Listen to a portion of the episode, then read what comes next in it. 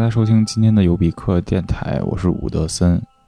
嗯，今天又是读物栏目，这个栏目也很久没更新了。原因是我本来想在这个读物的前三期分别读一下这个科幻三巨头的三部短篇小说，然后，但是我发现这个海因莱因的作品我实在是选不出来，就是没有特别喜欢的，所以我本来想就把科幻这个系列先放一放，然后我读了一篇奥康纳的。短篇小说，但是正好在节目的评论里面，有一位朋友跟我说，说想听一下日暮，然后突然想到，哦，日暮我还没有读过，虽然阿西莫夫已经读过一次了，那我今天就应这位朋友的要求，再给大家读一下阿西莫夫的这一篇短篇，叫做《日暮》。我觉得可以借这个机会再稍微补充两句，介绍一下阿西莫夫这个人。他呢是一九二零年生在俄罗斯。啊，生在当时的应该是苏联，然后成长在美国布鲁克林。他家里边是经营那个糖果商店的。他能够说流利的异地絮语，就是犹太人的一种语言和英语。啊，他在小时候呢，就是特别特别爱看书，什么样的书都看。但是他爸爸呢，就不想让他看这个 fiction 啊，就是文学作品啊，这个不想让他看这类的闲书吧，相当于。然后他。他就想了一什么办法呢？他就开始读科幻小说，就是 science fiction。他告诉他爸，这个 science fiction 虽然是 fiction，但是有一个 science 在里边，这是能学科学的，所以 这也就构成了他后来成为一个科幻作家的一个基础。这篇《日暮》本来是一个短篇小说，它是阿西莫夫很早期的一个作品，然后他是呃被一个爱默生的一句诗所启发的。这句诗是这么说的。如果繁星每隔千年才出现一晚，人类将如何信仰与崇拜，并世代保留上帝之城的回忆？其实就是一个设想，就如果说每一千年才能出现一次星空的话，人类社会会是什么样子？在这个设想下，他展开了这个故事。关于这个设想，他也说过一段很有意思的话。他说：“如果宇宙不是你想的那样，你最好重新。”安排一下你自己的信仰，因为你肯定不能重新安排一下这个宇宙的样子。虽然阿西莫夫的小说里边很多是跟信仰非常强相关的，就比如说我们之前读到的那篇关于伤的那个最最后的问题，但是阿西莫夫本人是一个非常非常坚定的无神论者。好吧，就带着这样一些背景，我们开始今天的读物。日暮。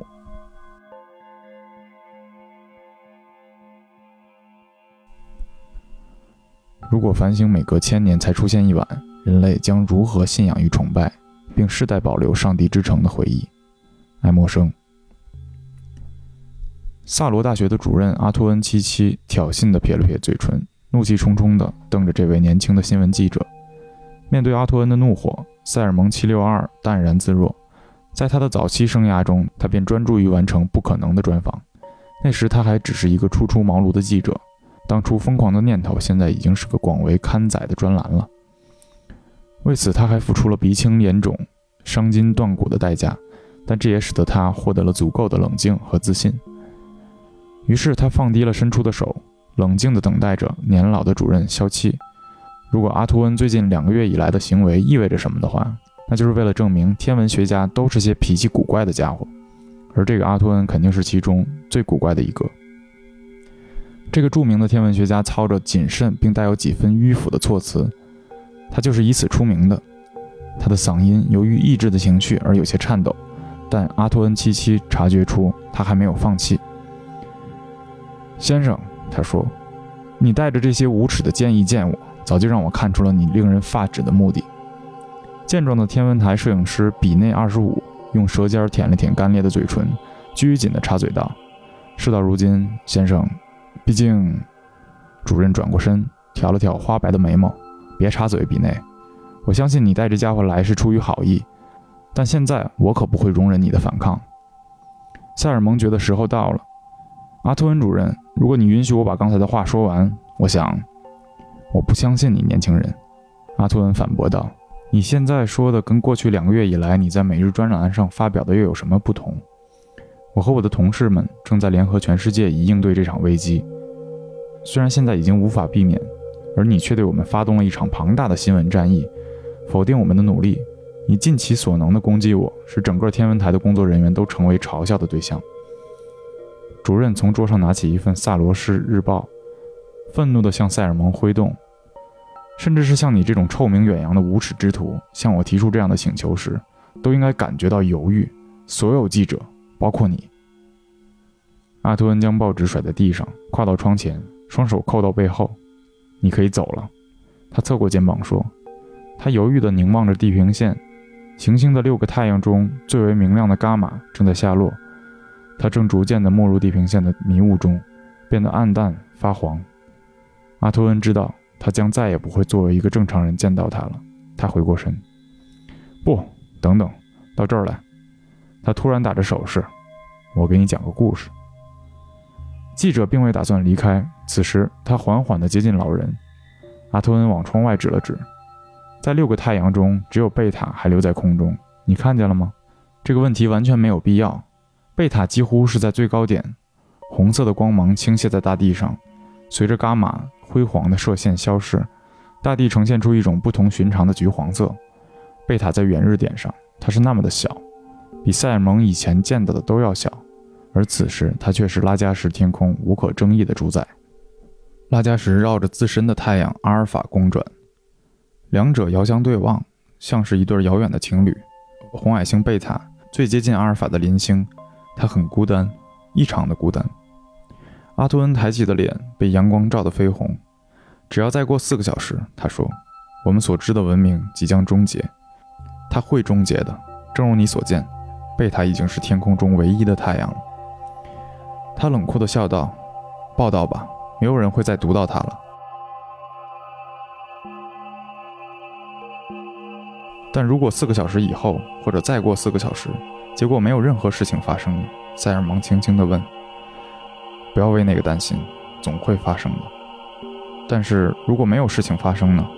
比内二十五再一次插嘴：“先生，我觉得你应该听一下他的。”塞尔蒙说：“阿托恩主任，咱们表决吧。”天文台余下的五个工作人员涌起一阵骚动。到目前为止，他们仍然保持着谨慎的中立态度。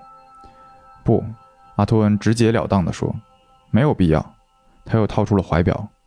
既然你的好朋友比内如此迫切地坚持，那我就给你五分钟的时间，说吧。好。目前看来，如果你允许我对即将发生的一切做一份见证记录，你觉得会带来什么区别呢？如果你的预言实现，我在场，这一事实也不会有影响。那样的话，我的专栏永远不可能完成。另一方面，如果没有事情发生，你就只能受到嘲笑，甚至更糟。把权力，把嘲笑的权利留在友善者的手中，会显得比较明智。阿图恩哼了一下。你说的友善者的手是指你的吗？当然。塞尔蒙坐下，翘起二郎腿。我的专栏或许有些粗糙，但每次我给你们这些人带来了质疑的好处。毕竟现在已经不是对拉加什宣布世界末日在即的时代了。你必须明白，人们已经不再相信启示录了。如果科学家们突然变脸，告诉我们说那狂热的教徒才是正确的，他们可是会被激怒的。毕竟，没有这种事儿，年轻人。阿图恩打断说：“尽管我们的数据中有很大一部分是从那些教徒的手里得来的，但我们的结论中不包含任何教会的谬论。事实终究是事实。教徒口中所谓的神话背后依然保留着真相。我们揭露了他们。”剥去了他们神秘的外衣，我向你保证，那些教徒要比你更痛恨我们。我并不恨你，我只是想告诉你，公众正处于恶劣的情绪中，他们很生气。阿图恩嘲弄地撇了撇嘴角，让他们生气吧。是，但是明天呢？不会有明天了。但如果有，让我们假定有，仅仅是为了见证发生的事情，他们的愤怒也许会形成严重的后果。毕竟你知道，这两个月来商业变得非常萧条，投资者并非真正相信世界将要终结，但是在一切过去之前，他们同样会更谨慎地对待手里的财产。强尼公司也不相信你，但新款春季家具也许会推迟几个月到货，只是为了保险。你知道关键所在，一旦这一切过去了，整个商界都会在后面盯着你的，他们会说：“如果科学狂人，请原谅我这么说。”只需要制造一些荒谬的预言，就能随时弄垮这个国家的繁荣昌盛。只要他想，到时候就只能仰赖行星才能阻止他们。骚动的火花会被散播的，先生。主任严厉地注视着专栏作家。那你有什么提议改善这种状况呢？嗯，塞尔蒙咧着嘴笑道：“我的提议是控制大家的舆论。我能处理这些事儿。我能处理这些事儿，只让人们看到他可笑的一面。我承认这会让人难以忍受，因为我不得不将你们所有人描绘成一群语无伦次的白痴。但是如果我能使大家嘲笑你们，他们也许会忘记愤怒。作为回报，我身为出版商的所有要求只不过是一篇独家报道而已。”比内点了点头，突然叫道：“先生，我们都认为他是对的。这两个月以来，我们考虑到了所有方面，除了存在百万分之一的几率，我们的理论或运算中的某一个环节出现差错，我们应该把这一点也列入考虑之中。”聚集在桌前的人咕哝着，发出同意声。阿托恩的表情看起来就像是嘴里塞满了苦药，想吐又吐不出来。那么，你要是愿意，就留在这儿吧，但你别得寸进尺。无论如何都别妨碍我们做事儿。记住，这里的所有活动都是我负责的。不管你要在自己的专栏里发表什么观点，我都希望你能完全的配合，并且尊重我们。他的双手放在背后，皱纹随着他的口气从他脸上挤压出来。他本来还想说下去，但是一个声音闯了进来：“嗨嗨嗨！”男高音打断了他。来者丰润的脸颊上带着愉悦的微笑。这儿的气氛真像个停尸间。我希望没有人被我吓到吧。阿图恩先是大吃一惊，随后又暴躁地说：“你这个混蛋来这儿做什么？”谢林，我还以为你正躲在避难所里。谢林大笑，肥胖的身躯在椅子上一靠：“去他妈的避难所！那地方太没劲了。我要待在这儿，这里火热着呢。你不认为我也有好奇心吗？我倒是想看看教徒口中永恒传唱的群星。”他摩拳擦掌，语调变得凝重。外面很冷，寒风都能从你鼻子上冻出冰锥了。贝塔似乎不再提供任何热量，至少在目前的距离上是这样的。白发主任勃然大怒，咬牙切齿地说：“你为什么非要特意过来撒疯呢，谢林？你待在这儿又有什么用？我待在那儿又有什么用？”谢林摊开双手，一副滑稽的模样。心理学家在避难所可算不上称职。他们需要强壮有力的男人，能繁衍后代的健康女子。我，我比一个有用的男人超重了一百磅，要我繁衍后代则更不可能。所以为什么要麻烦他们养活一个多余的人呢？在这儿我感觉好多了。避难所是什么，先生？塞尔蒙敏锐地问道。谢林似乎第一次见到这位专栏作家，他皱了皱眉，鼓起肥胖的脸颊。你又是拉加什的谁呢？红脑袋。阿托恩抿了抿双唇。然后阴沉地咕哝道：“这位是塞尔蒙七六二报社的家伙，我想你应该听说过他的。”专栏作家伸出手：“您肯定是萨罗大学的谢林五零一了，久仰大名。避难所是什么呢，先生？”“嗯。”谢林说道，“我们设法让一些人相信我们的预言是正确的。嗯，注定将会发生。这些人采取了适当的措施，他们主要由天文台的工作人员的家属。”部分萨罗大学的员工以及一部分外人组成，大约有三百人，但其中四分之三都是妇女和小孩。我明白了，他们应该躲在黑暗里，那里群星找不到他们。当世界上剩下的人即将终结时，他们还能伸出援手。如果他们可以的话，这不容易。当所有人都发疯失控，当大城市被火海吞没。环境将不再宜于幸存者们存活，但他们有食物、水、住所，还有武器。他们还有更多。阿图恩说：“他们有我们所有的记录，除了今天我们将要收集的。对下一个轮回来说，这些记录将意味着一切。他们必须保留下去，其余的将被忘却。”塞尔蒙轻轻地吹出一声悠长的口哨，坐下沉思了几分钟。桌旁的人们拿出一张多人棋盘，开始玩起了六人游戏。棋子走得迅速而宁静，所有的目光汇集，专注着棋盘。塞尔蒙专心看了会儿，然后起身走向阿托恩，他正坐在一旁与谢林小声交谈。听着，他说：“我们到别的地方去，免得打扰了这些家伙。我想问几个问题。年迈的天文学家郁闷地对他皱了皱眉，但谢林却雀跃起来：“很好啊，说说话对我很有帮助。阿托恩正向我介绍你的观点，关于预言失败了，外界会有什么反应？我同意你的看法。顺便说一下，我定期阅读你的专栏。总的来说，我喜欢你的观点。”拜托，谢林，阿托恩咆哮道：“嗯，哦，好吧，我们到隔壁房间去，那里还有柔软一点的椅子。”房间里确实有柔软的椅子，窗前有厚红窗帘，地上的栗色地毯，贝塔暗红色的光线溢进房间，呈现出干枯的血红。塞尔蒙耸耸肩，唉，只要有一丝丝纯洁的白光，哪怕只有一秒钟，我都愿意为此花掉十个信用币。我真希望伽马或者德尔塔能在空中。你想问些什么？埃尔问道。请记住，我们的时间有限，再过一个小时一刻钟就要上楼了。那之后我们就没有时间谈话了。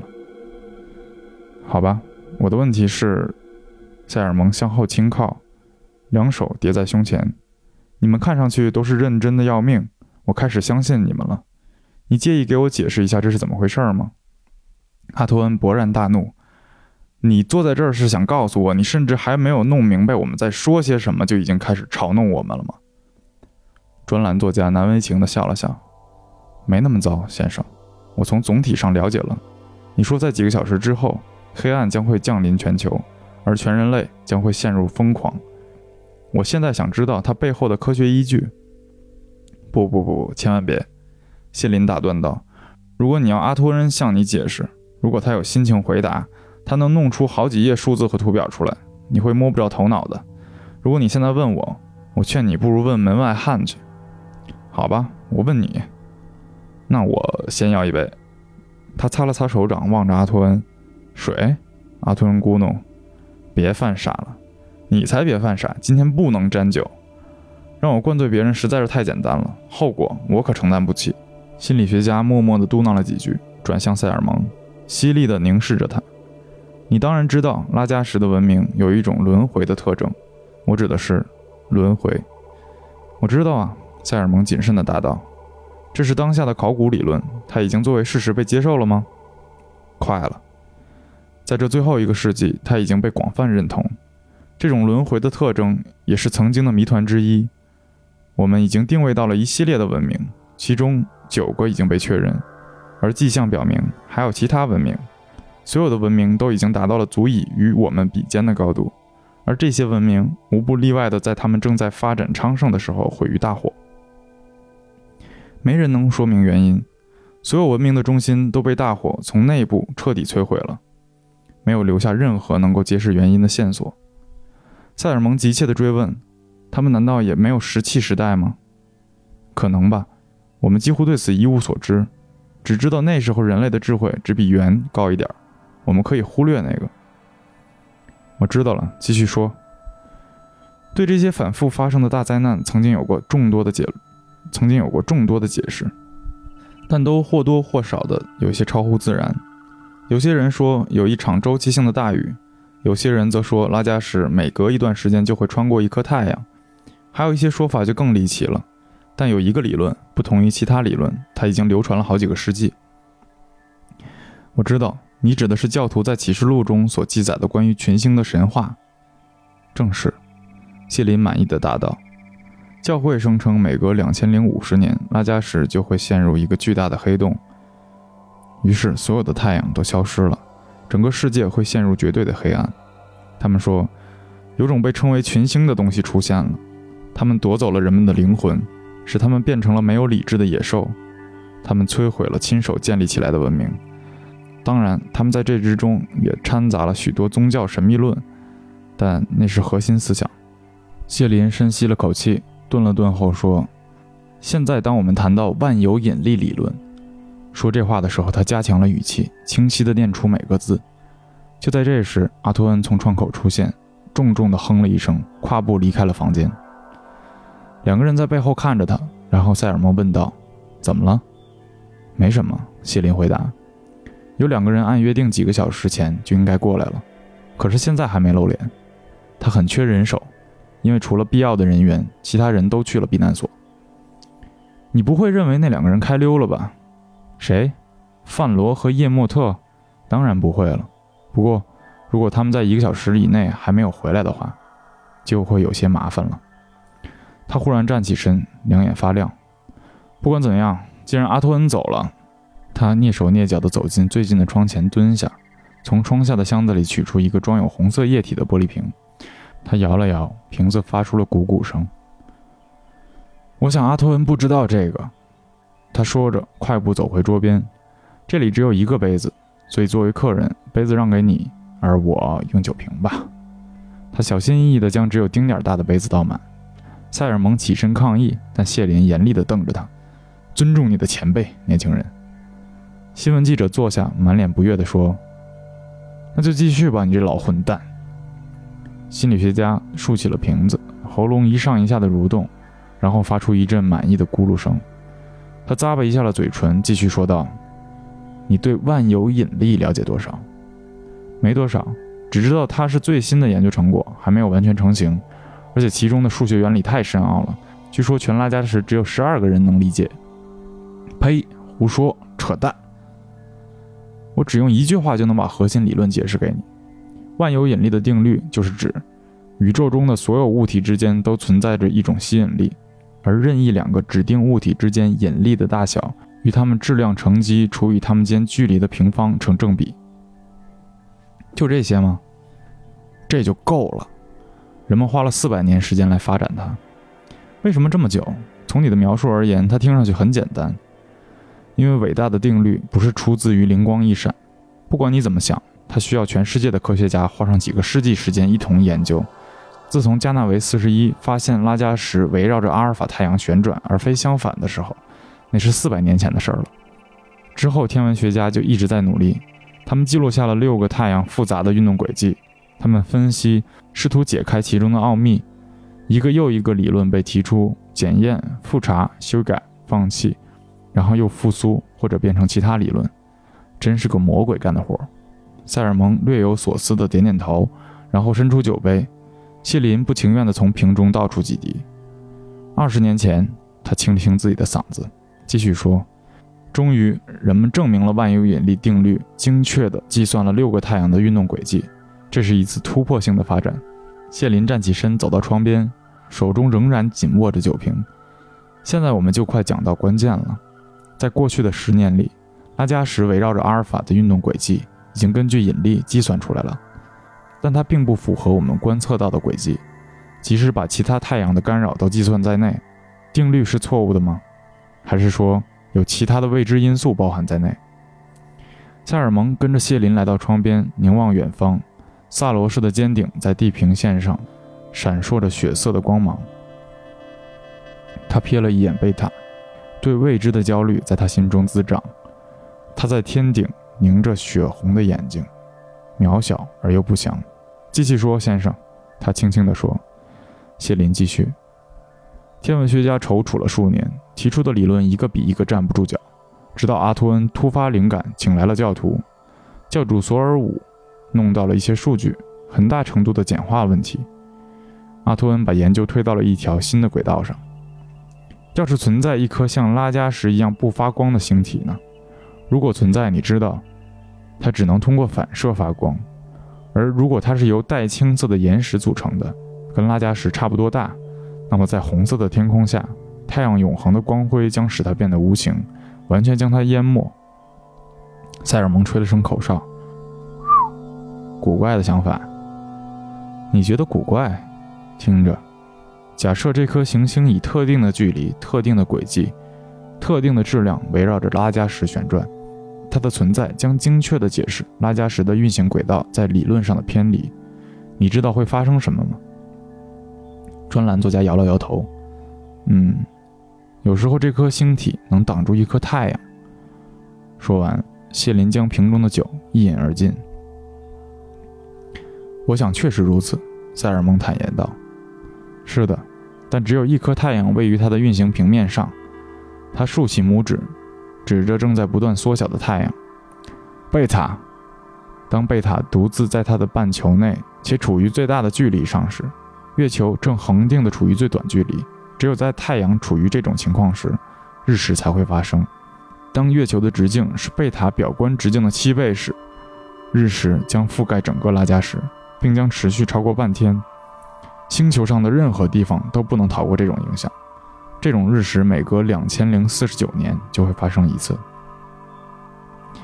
塞尔蒙面无表情。这就是你要给我讲的故事。心理学家点了点头。这就是全部了。先是日食，将在三刻钟之后发生，然后是完全的黑暗，也许还有那些神秘的群星。之后世界陷入疯狂，又一个轮回结束。他陷入沉思。我们天文台的人只有两个月的时间，要帮助拉加什脱离危险远远不够，也许两个世纪都不够。但我们的记录保存在避难所，而今天我们将会拍下日食。下一个轮回会伴随着真相重新开始，而当下一次日食来临时，人类最终将会对它有所准备。思考一下吧，这也是你故事中的一个部分。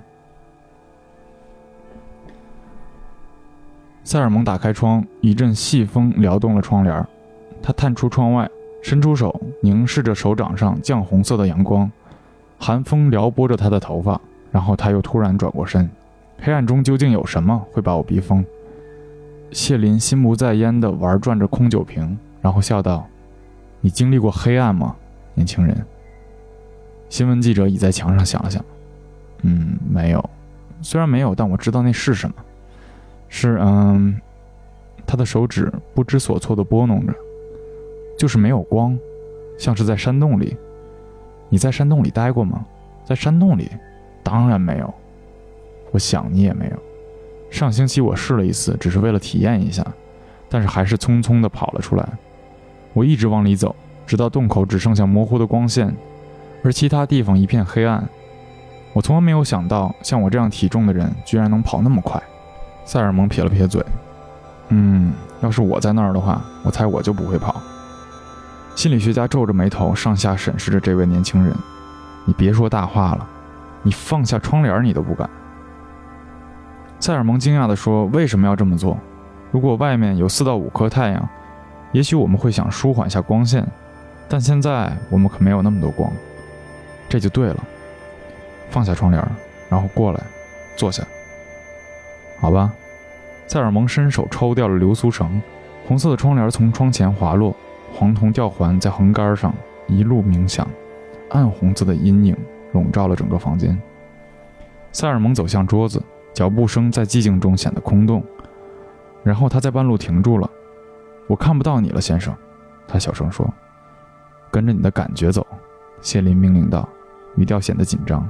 “但我看不见你，先生。”新闻记者喘着粗气说：“我什么也看不见。”你还想看到什么？传来冷酷的回答：“过来，坐下。”脚步声再次响起，他动摇着，缓缓接近。然后响起摸索椅子的声音，塞尔蒙的声音细细的：“我到了，我感觉，嗯，没问题。你喜欢这样是吗？不，不是，这这太糟了。墙壁好像要……他顿了一下，他们似乎向我压来，我不断的想推开他们，但是我没疯。事实上，感觉，呃，没那么坏吧？好吧。”把窗帘重新拉开，黑暗中响起小心翼翼的脚步声，然后是塞尔蒙贴在窗帘上探索拉绳的沙沙声，窗帘滑回去的呼啦声令人雀跃。红色的光线涌进房间，塞尔蒙欢呼了一声，抬头望向太阳。谢里用手抹去额头上的汗水，颤抖着说：“这只不过是一间黑房间，这还能忍受。”塞尔蒙轻松地说：“是啊。”能忍受的是黑房间，但你参加过两年前强格勒百年博览会吗？没，我从来没有参加过。六千里的旅程实在太远了，即便是为了博览会，我去过。你还记不记得神秘隧道？听说他打破了游乐场的所有记录，只花了第一个月的时间，还是多久？管他呢。听说过，他有没有引起一些骚乱？几乎没有，被刻意隐瞒掉了。你知道。神秘隧道只不过是一条一里长的隧道，只是没有光线。你坐在一辆敞开的小车里，在黑暗中颠簸地行驶十五分钟。它在开放的期间很受欢迎，很受欢迎。确实，在游戏中受到惊吓时，人们会很狂热。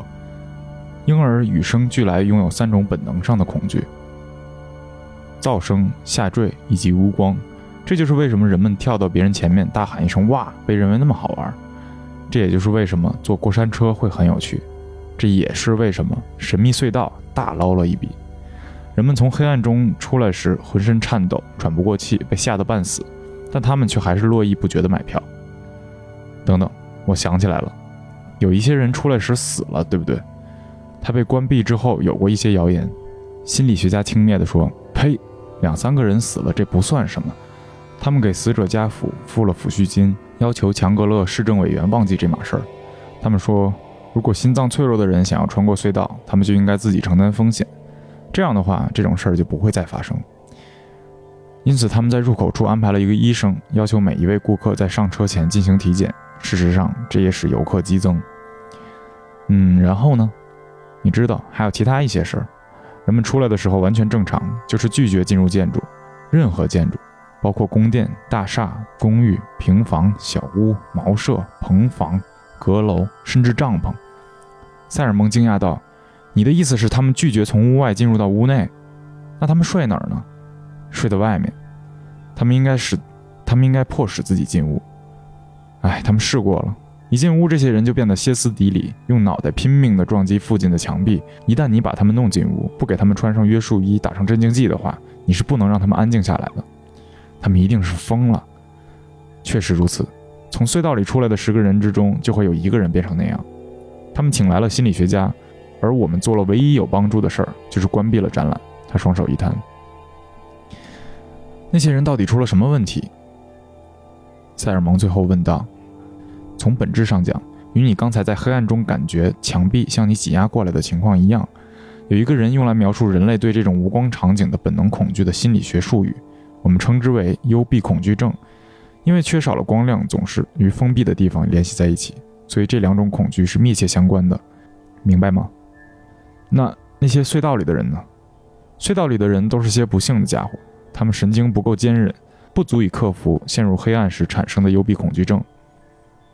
没有光亮的十五分钟是相当长的，你只经历了两三分钟，但我知道你当时相当难受。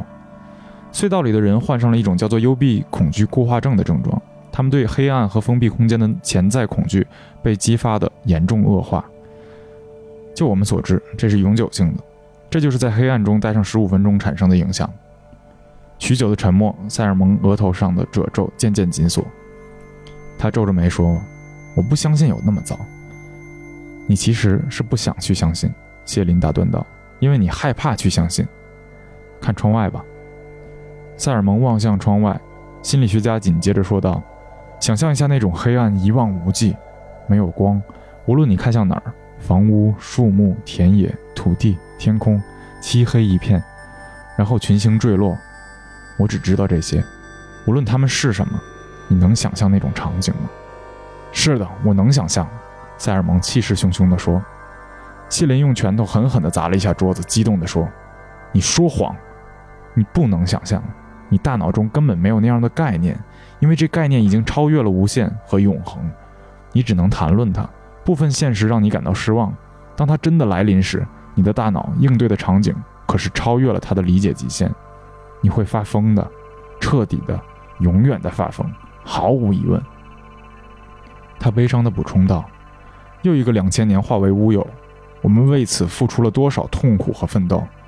明天整个拉加什将再也见不到一座完好无损的城市。”塞尔蒙稍稍恢复了平静：“没有那回事儿，我依然不认为我会发疯，仅仅因为天空中没有太阳。”但即使我疯了，所有人都疯了，城市又怎么会被毁灭呢？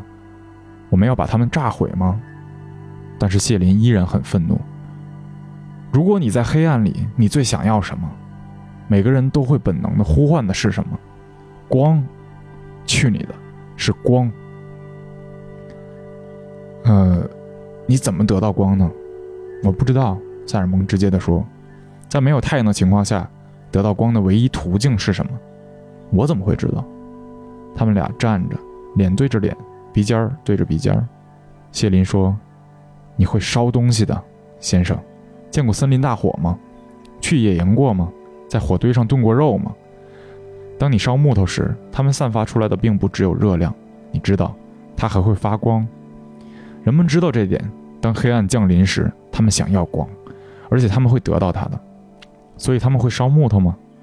他们会有什么就烧什么。他们必须得到光，他们必须烧些什么。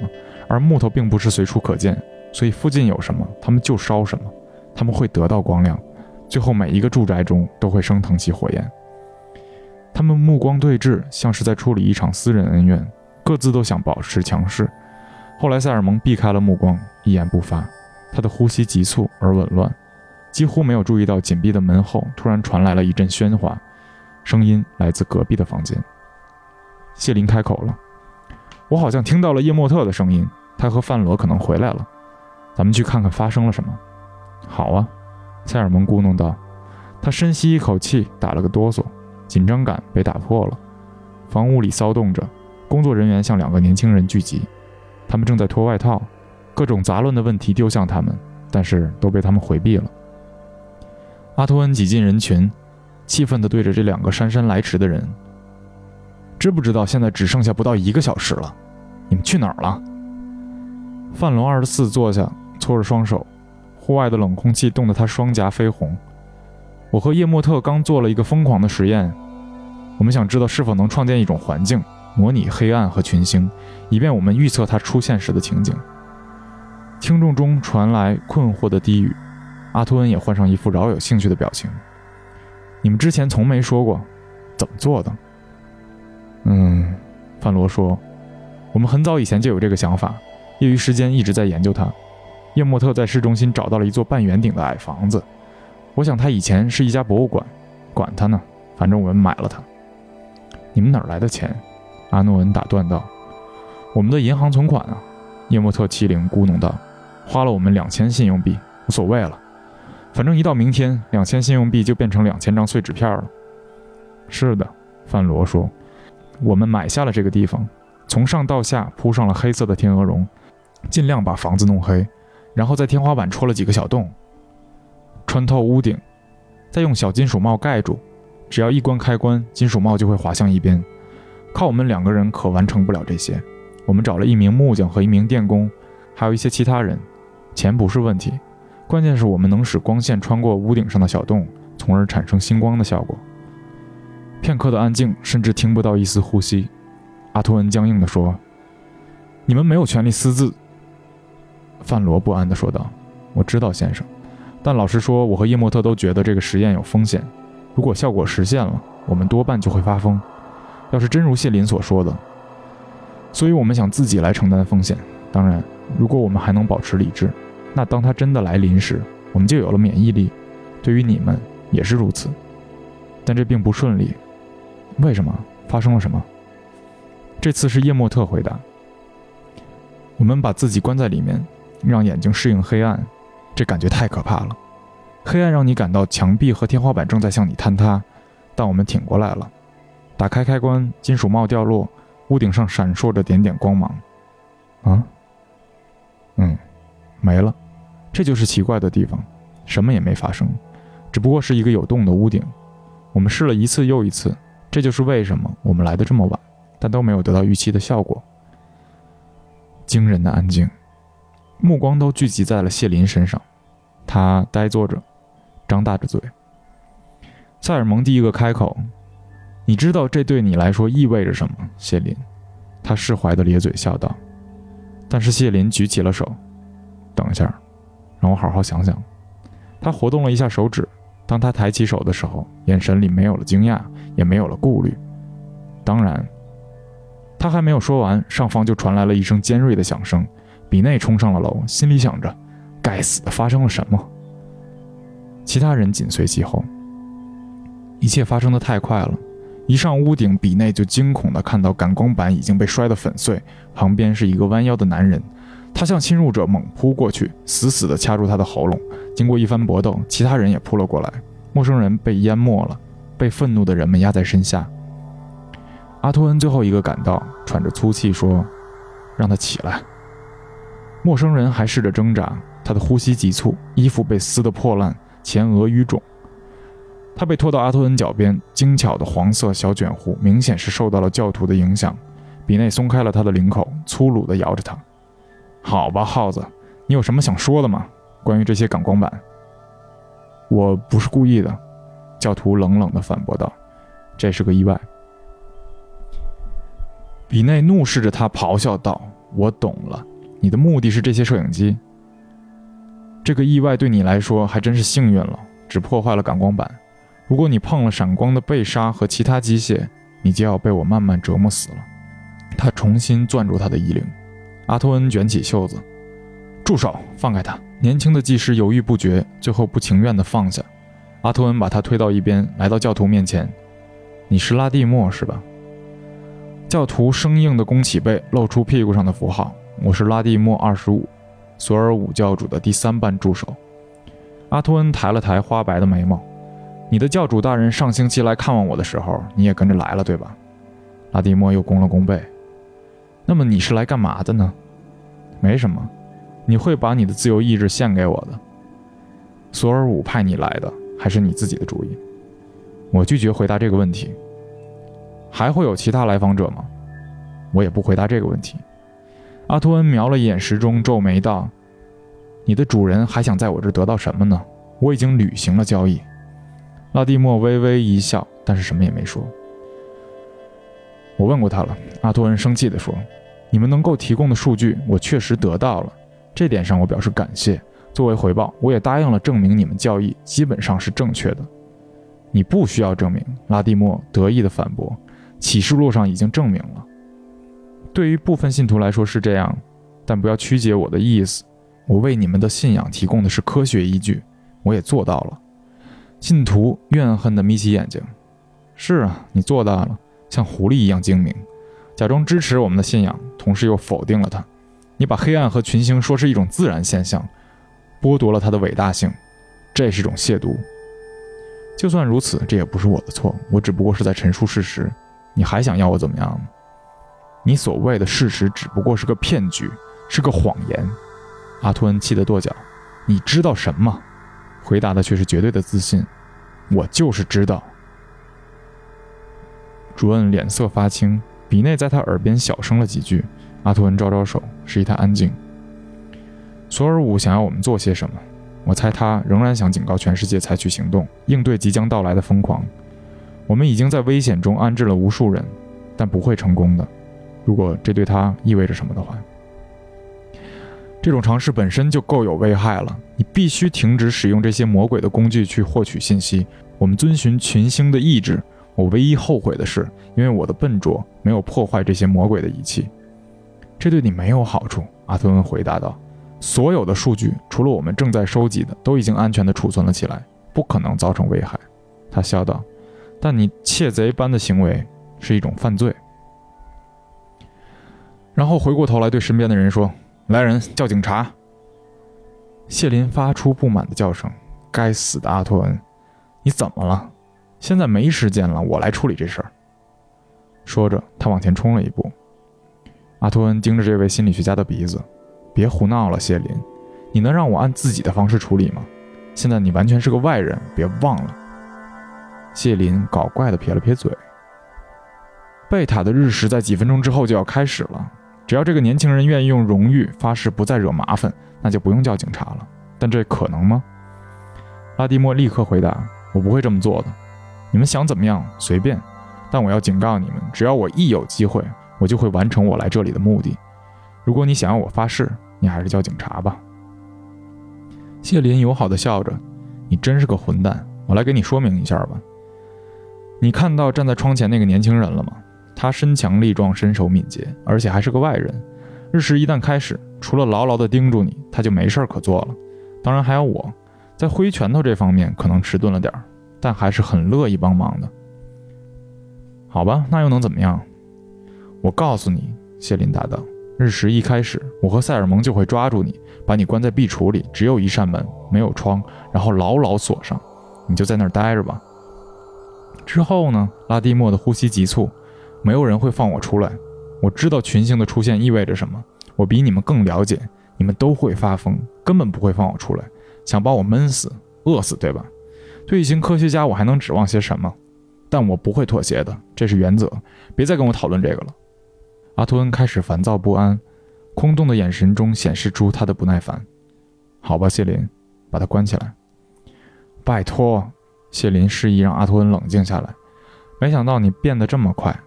拉蒂莫会耍点小聪明，但我并不是因为喜欢闲聊才成为心理学家的。说着，他朝信徒笑了笑。过来，把你慢慢饿死。你不会真的以为我会做出这么粗俗的事儿吧，亲爱的拉蒂莫？如果我把你锁起来，你会看到黑暗，但不会看到群星。通过教会的信条，我想这不难理解。如果群星出现了，你却藏了起来，这就意味着你失去了不朽的灵魂。现在，我相信你是一个有荣誉感的人。如果你愿意发誓不再破坏我们的行动，我就相信你。拉蒂莫的太阳穴抽搐着，像是退缩了一般。他含糊不清地说道：“好吧。”但马上又暴躁起来。“但你们肯定会为今天的行径遭到报应的。”他拖着脚后跟一瘸一拐地走向靠门口三条腿的高凳子。谢林朝专栏作家点点头。塞尔蒙坐在他身边，这是礼节。喂，塞尔蒙。但是新闻作者一动不动。嘴角颤抖着喊道：“看那个！”他手指着崩坏的天空，声音干燥而沙哑。所有人同时顺着他的手指看去，那一刻，他们屏视凝息，目光都冻结了。贝塔的一角出现了个缺口，变暗的一角可能只有手指甲的大小。它渐渐扩张，在这群观察者眼中，这条蔓延的裂缝注定会带来毁灭。他们只看了一眼，短暂的尖叫和混乱以后。每个人都回到了规定的岗位，匆忙而有序的工作。关键时刻没有时间留给情绪，他们都是有药物在身的科学家。阿托恩早就开始忙碌了。谢林从容地说道：“第一次接触肯定在十五分钟之前就开始了，早了点儿，但这种不稳定因素仍然在我们的计算范围之内。”他四下张望，然后悄悄接近塞尔蒙。他仍然注视着窗外。谢林轻轻地把他拖到一边。阿托恩气疯了，他小心说道。离他远点儿，因为拉蒂莫的骚扰，他错过了第一次接触。如果你妨碍到他，他早就把你扔到窗外了。塞尔蒙微微点点头，然后坐下。谢林惊讶地看着他：“见鬼啊，朋友！”他大叫：“你在发抖呢！”啊！塞尔蒙舔了舔干裂的嘴唇，试着挤出一个微笑：“我感觉不太好，这倒是事实。”心理学家的眼神变得尖锐：“你不会害怕了吧？”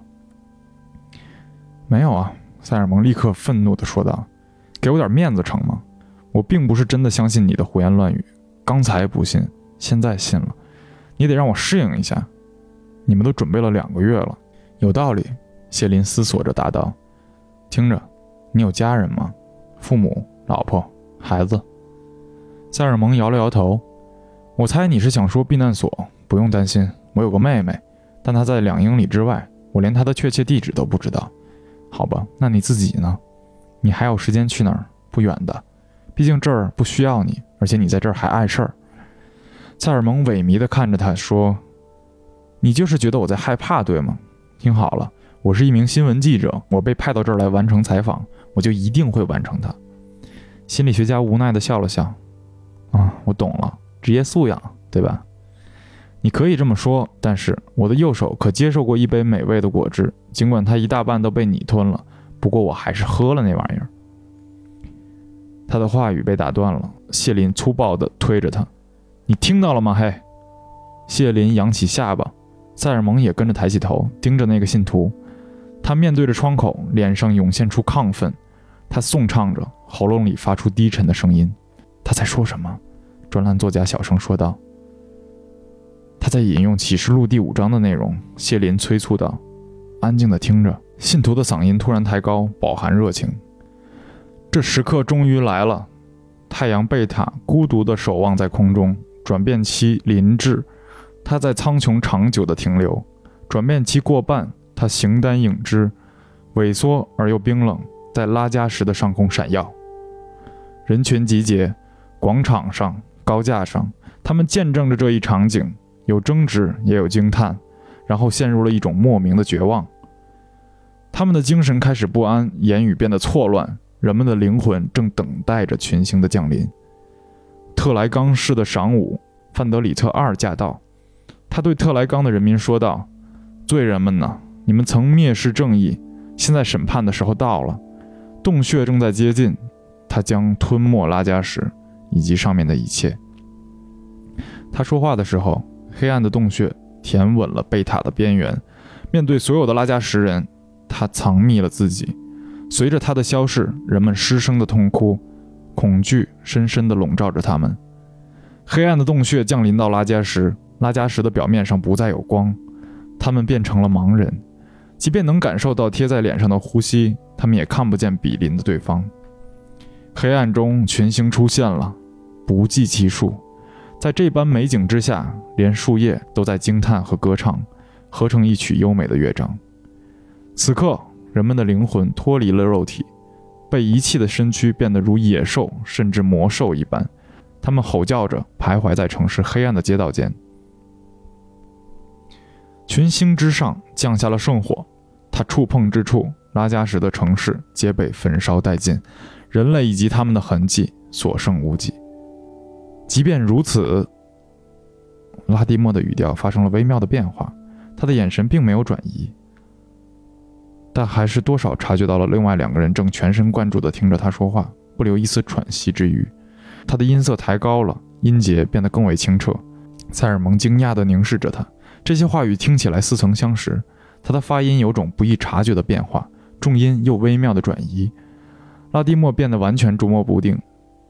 谢林狡猾地笑笑，他在使用某种古老的轮回语言，可能是他们传承下来的第二轮回语。启示录最终就是用这种语言写成的，这你知道？没关系，我听得够多了。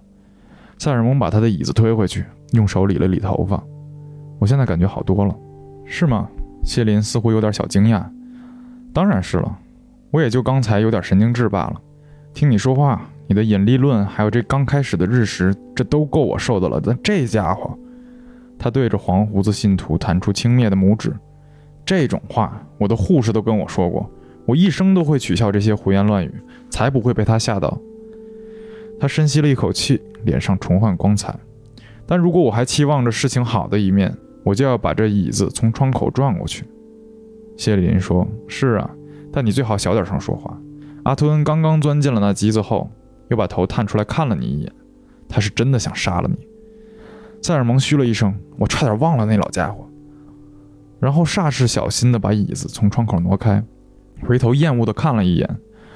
他说：“我突然想到，对群星的这种疯狂臆想，一定有什么应对方法。”心理学家没有立即回答。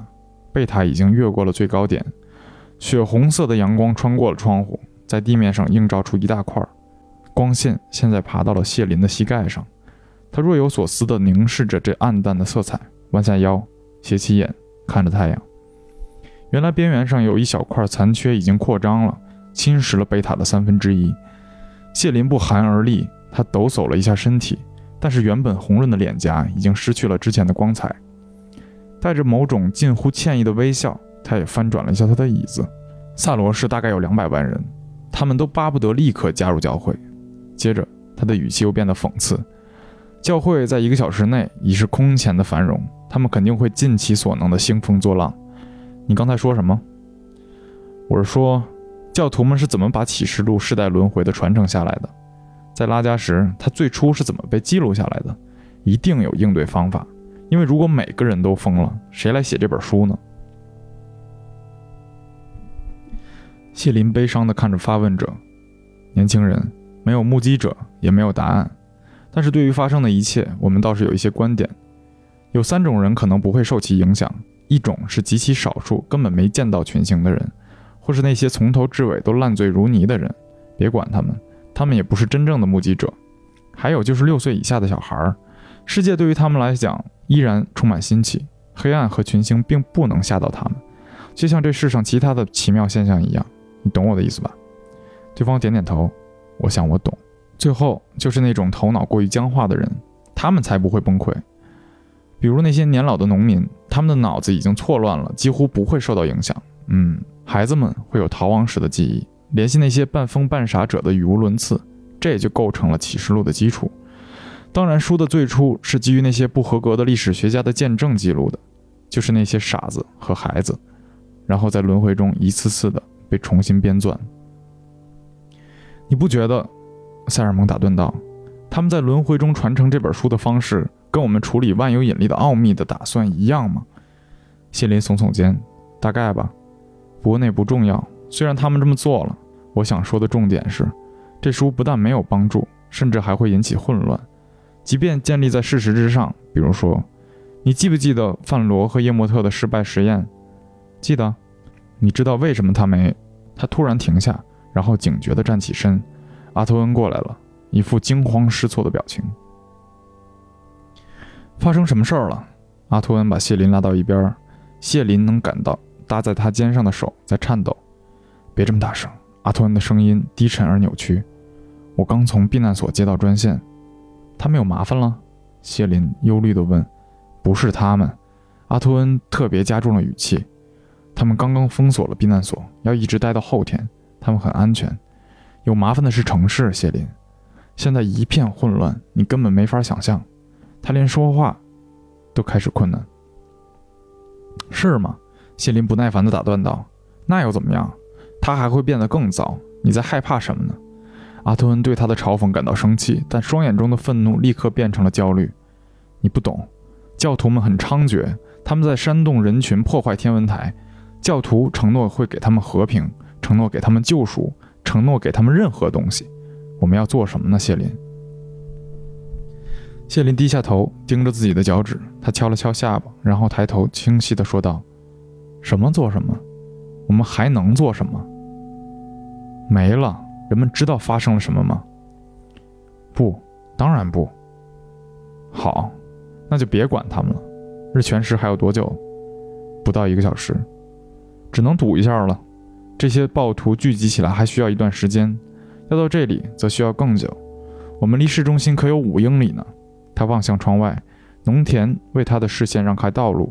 他望向郊外的白色房屋，望向地平线上的大都会。他在贝塔衰弱的光线中一片模糊。还有时间继续工作，祈祷日全食先到来吧。他头也不回地重复道：“贝塔被吞没了一半。”分割线向太阳发光的部分渐渐凹陷，犹如巨大的眼睑，半闭着，遮挡外世界的光。房间里微弱的嘈杂被渐渐吞没，外面的田野寂静无声，昆虫也害怕地保持沉默。世界变暗了。他被身边的声音吓了一跳。“怎么了？”塞尔蒙问道。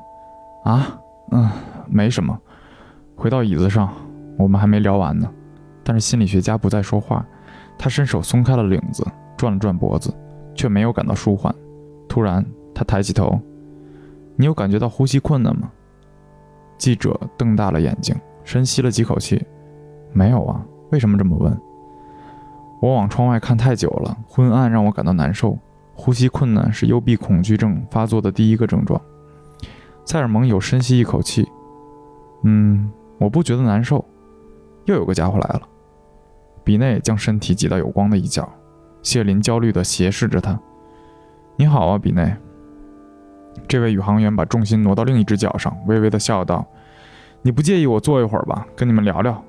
我的摄像机已经架好了，日全食到来之前，我都没事可做了。”他说着看了一眼那个教徒，他十五分钟前从袖子里取出一本硬皮的小册子，然后专心致志地看到了现在。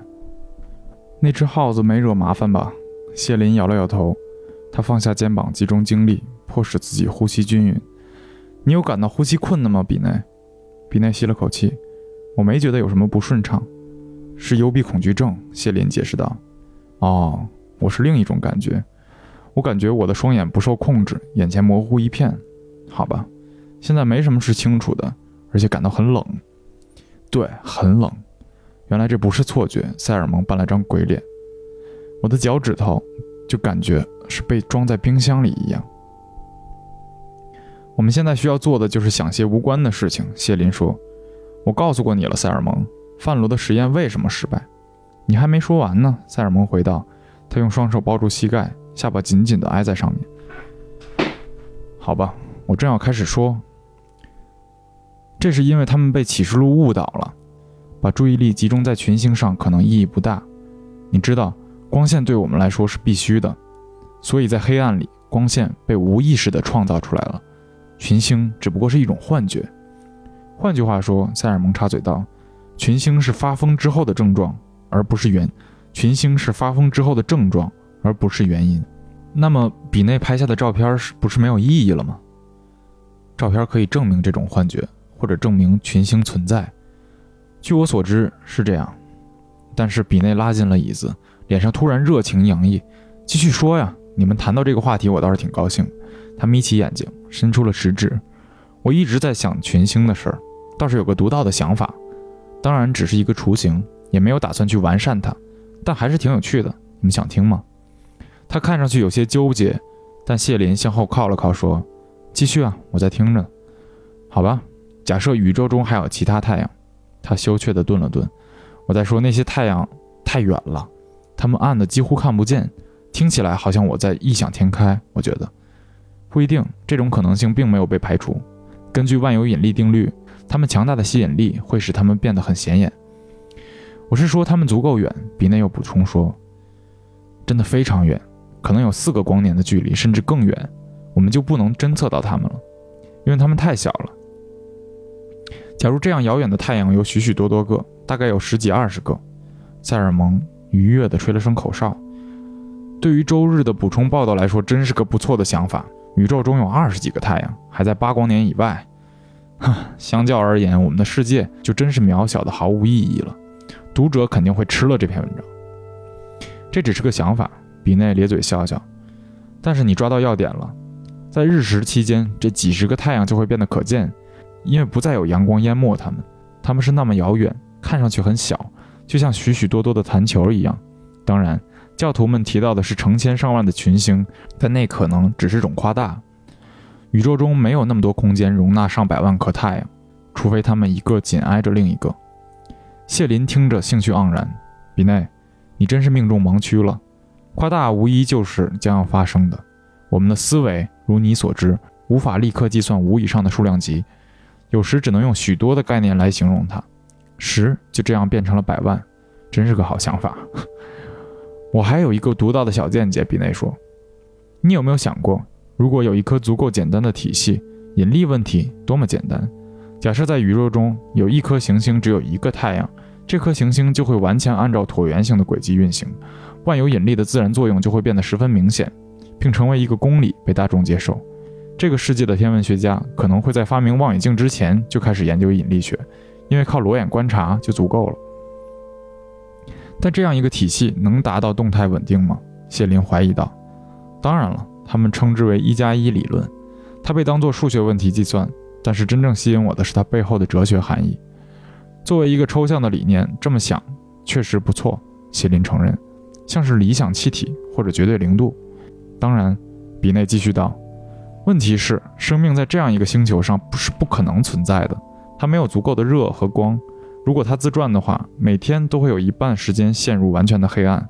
生命建立在有光的基础上，这种情况下，你不能指望它有生命。另外，谢林匆匆站起，粗断地打断了比内，椅子也随之向后滑。阿托恩造出光了！哈！比内转过头，然后开怀的大笑。阿托恩双手抱着六七根一英尺长、一英寸粗的木条。他的视线越过他们，瞪着这群聚集的工作人员。所有人都赶紧回去工作。谢林，过来帮我忙。谢林快步来到老人的身边，他们交替地把木条插入悬在墙上的临时金属支架里，像是在举行一场神圣的宗教仪式。谢林擦亮了一根火柴，递给了阿托恩。阿托恩将这火苗引燃了最前面的木条，火花在上面停留了一会儿，徒劳地跳动着。忽然之间，迸裂的火花将阿托恩的面部轮廓映成金黄。他熄灭了火柴，面庞的影像在窗户中不安地抖动。摇曳的火焰升到了六英尺高，紧接着，其他的木条也一一被点燃。最后，六根独立的火焰将房间照得通黄。光线是昏暗的，比微弱的阳光还暗，火苗激烈的翻卷，倒影迷乱而又朦胧。火炬吐出浓烟，闻起来像是在厨房忙活了一整天，但是它们散发着黄色的光芒。四小时之后，贝塔变得灰暗，黄光发生了变化，连拉蒂莫也从书本上抬起了双眼，好奇地向外张望。谢林凑近，轰照着自己的双手，尽管烟灰就在他面前飞舞，他沉醉地喃喃自语：“太美了，太美了。”我以前从来没有发现黄色是如此的美妙，但是塞尔蒙却可疑地打量着火炬，炭焦的气味让他皱了皱鼻子。这是什么呀？木材。谢林简洁地说：“哦，不，他们不是，他们不是在燃烧。最上面的已经烧黑了，但是火焰还在上涨，上面什么都没有了。这就是他们的美丽之处。它是一台颇有成效的人造发光机，我们造了一百多台，当然大部分都在避难所。”他用手帕擦了擦变黑的双手。你只要采集点芦苇干，晒干它们，用动物油脂浸透，然后点上火，油脂就会被一点点引燃。这些火炬将会持续不断的燃烧上半个多小时，是不是很神奇？这是我们萨罗大学的某个年轻人发明的。短暂的祥和之后，周围安静了下来。拉蒂莫搬来了椅子，坐在火炬边上继续阅读，嘴唇在群星的预言中一起一合。比内再一次离开。去调整他的摄像机，塞尔蒙也终于有时间为第二天的萨罗市新闻去做笔记。经历了两个小时的探索，他的笔记有条不紊、认真负责，而且标新立异。但在谢林看来，专心做笔记的塞尔蒙还没有察觉到，天空正在渐渐转变成一种骇人的紫红色，像是一颗巨大的甜菜刚被剥去皮，现在它几乎完全被掩盖，空气让人喘不过气了。暮色像是一团棉状体涌进了房间，火炬在灰暗中折射出更耀眼的光辉，烟味弥漫，火把燃烧着发出轻笑。面对变暗的房间，人们吸了口气，试着保持冷静。塞尔蒙听到了一阵嘈杂，细微的声音在圆顶上回旋，在一片死寂中显得飘渺而混乱。新闻记者站起身，合上笔记，屏息聆听。轻微的声音在阳台和笔内的摄像机之间徘徊，最后在窗外停住了。谢林，渗人的呼喊声撕破了平静，所有人停下了工作。谢林立刻来到他身边，阿托恩也过来了。正坐在躺椅上的叶莫特七世停下了阅读，向下张望。窗外，贝塔只是一小颗闷烧着的碎片，在拉加什上投下了绝望的最后一眼。市中心的方向上。东地平线已消失在黑暗中，萨罗市到天文台的道路变成了一条暗红色的线条，两旁的树林已辨认不清，最后化成一滩阴影。但真正引人注意的是高架公路，一浪又一浪的阴影涌动着逼近。阿托恩失真的喊道：“是城里来的疯子，他们来了！”还剩多少时间？谢林问。“十五分钟。”但但他们五分钟就能到达这儿。没关系。让大家继续，让大家继续工作，我们会阻止他们的。这地方就像个堡垒。阿图恩，你盯着这个教徒。塞尔蒙，跟我来。谢林出门，塞尔蒙紧跟着他。楼梯围绕着中心轴循环的向下延伸，伸向阴湿沉闷的灰暗里。他们一口气冲了五十英尺，门口暗淡闪烁着黄光，渐渐消失，黑影从四面八方向他们挤压过来。谢林停下脚步。他用粗胖的手指抓着胸口，我不能呼吸了，你先下去吧，关上所有的门。他睁大了双眼，干咳道：“塞尔蒙往下走了几层，又回过身。等等，你能坚持一会儿吗？”他喘气道，空气像是糖浆一样在他肺里面进出。一想到他要一个人穿过这神秘的黑暗，恐慌感就开始在他心中滋生。塞尔蒙，毕竟他也害怕黑暗。待在那儿，我马上就回来。说着，他两步并作一步地奔上楼，心脏叩击着他。他冲进圆顶，从支架上抓了一根火炬，火炬臭烘烘的，浓烟差点把他的眼睛熏盲，但他仍然紧握着，欣喜地想要亲吻她。他再次冲下楼，火光流向下方。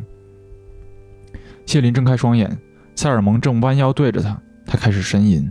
塞尔蒙粗鲁地摇着他：“好了好了，坚持一下，我们有光了。”他一手低举着火炬，另一手搀扶着蹒跚的心理学家，将下方的道路保持在火炬的照明圈以内。底层的办公室仍旧保持着原来的光亮。塞尔蒙感觉到谢林的恐惧缓解了。听，他唐突着说，将火炬递给谢林。他们就在外面。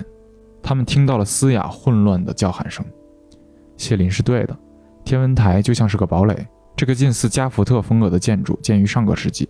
设计之初就没考虑美观，外表丑陋不堪，但是非常坚固耐用。窗户被一英尺厚的铁栅栏层层的保护着，墙壁坚固的连地震都不能撼动。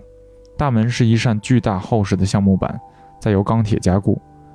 塞尔蒙敲击着门栓，一声沉闷的铿锵声以后，大门关闭了。谢林在走廊的另一侧低声咒骂，他指着后门已被撬坏的锁。这一定是拉蒂莫进来时干的。喂，别站在那儿！塞尔蒙不耐烦地叫道：“赶快把家具拖过来，还要把火炬从我眼前挪开。这烟真是呛死我了。”他抬起笨重的桌子，顶在门后。两分钟之后，凌乱的障碍物堆杂着，毫无美感可言。他们朦朦胧胧地听到拳头叩击在门上的声音，轻轻的，不知源于何处。外面的尖叫和呐喊越发显得真实。暴民们离开萨罗市的时候，脑子里只想着两件事：摧毁天文台，得到教会的救赎。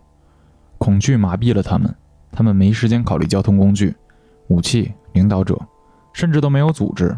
他们就这样一步步走到了天文台，然后赤手空拳地摧毁它。现在他们就在外面，贝塔的最后一丝光线，最后一点深红色的光辉都无力地闪烁着，最后给人类留下的将是无边无际的恐惧。快回到圆顶！塞尔蒙喊道。那里只有叶莫特留在原来的位置上，其他人都聚集在摄像机周围。比内紧张地喊出指令，声音嘶哑：“所有人都让开！我在拍摄日全食之前的贝塔，调整好位置，这样你们每人都能操作一台摄影机。你们都知道曝光时间吧？”人群中低语着发出同一声。比内将手遮住眼睛：“火炬还在燃烧吗？没关系。”我看到他们了，他靠在椅背上。记住了，别试图去取景，不要浪费任何时间，别想着同时拍下两颗星星，一颗就够了。如果你开始觉得自己神志不清，就请离摄影机远点儿。门前，谢林小声地对塞尔蒙说道：“带我去见阿托恩。”我没看到他。新闻记者没有立即回答。天文学家们模糊的身影摇晃着，火炬只剩下点点黄色的火星。太暗了，他抱怨道。谢林伸出手，阿托恩，他摸索着向前。阿托恩，塞尔蒙跟上，抓住他的手臂。等等，我带你找。他凭着感觉穿过房间，紧闭着眼睛抵御黑暗，尽量使自己的头脑保持清醒。没人注意到他们。谢林摸着墙，蹒跚向前。阿托恩，心理学家感觉一双颤抖的手触碰到了他，接着。一个声音呢喃道：“是你吗，谢林？”阿托恩，他努力地平复呼吸。别担心那些暴徒，这地方能阻挡他们的。拉蒂莫，这个教会的信徒，他站起了身，脸因绝望而扭曲。他发过誓了，打破誓言意味着他将失去灵魂，而那誓言还是被强迫着说出口的，并不是出于他的自由意志。群星将至，他不能傻傻地站着。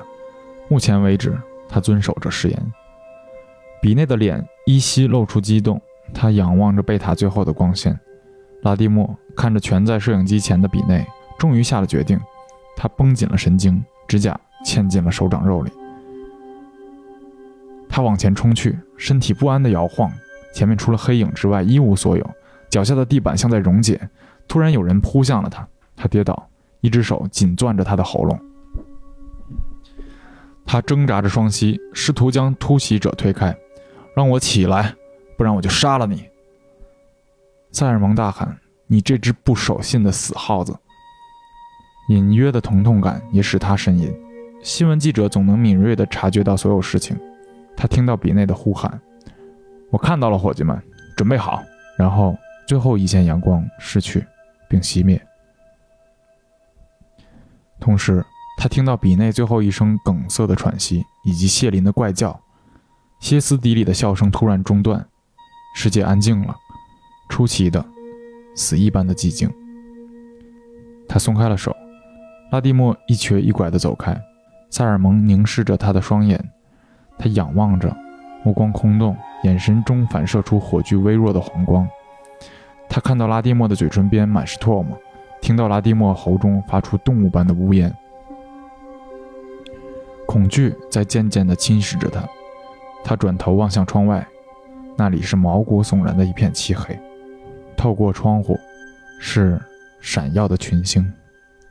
不是地球上肉眼可见的三千六百颗星星，拉加什位于一个巨大的星团的中心，三万颗壮丽的太阳洒下灼人灵魂的光辉，比这荒凉阴冷的世界中的苦涩寒风更为骇人和冷漠。塞尔蒙蹒跚地爬起身，紧缩的喉咙迫使他难以呼吸，全身肌肉因为恐惧而颤抖，他知道自己要疯了。仅存的理智在他内心深处呐喊，挣扎着想要击退绝望的洪流和黑色的恐怖。意识到自己正在疯狂的边缘，这太可怕了。几分钟后，留在这里的就只剩下身体，而意识即将死亡，被黑暗的疯狂湮灭。这就是黑暗，黑暗，冰冷，以及宿命。明亮的宇宙之墙破碎了，可怕的黑色碎片陨落。他将任其碾压、粉碎，最后被完全摧毁。他推挤着跪在地上爬行的人，但却被他们绊倒。他摸着自己备受煎熬的喉咙，在他疯狂的视线里，只有火炬的火焰。他蹒跚地向火焰靠近。光啊！他尖叫。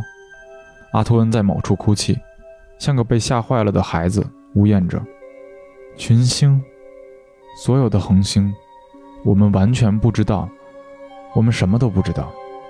我们以为宇宙只有六颗恒星，我们从没见过群星，我们从没见过黑暗，墙正在倒塌。我们不知道，我们不知道，我们什么也不知道。有人伸手去够火炬，却不慎跌落，火光熄灭。一瞬间，群星骇人的光辉向他们更加逼近了。窗外的地平线上，在赛罗市的方向，深红色的光开始升起，越来越强烈。但那并非太阳的光辉。长夜再度降临。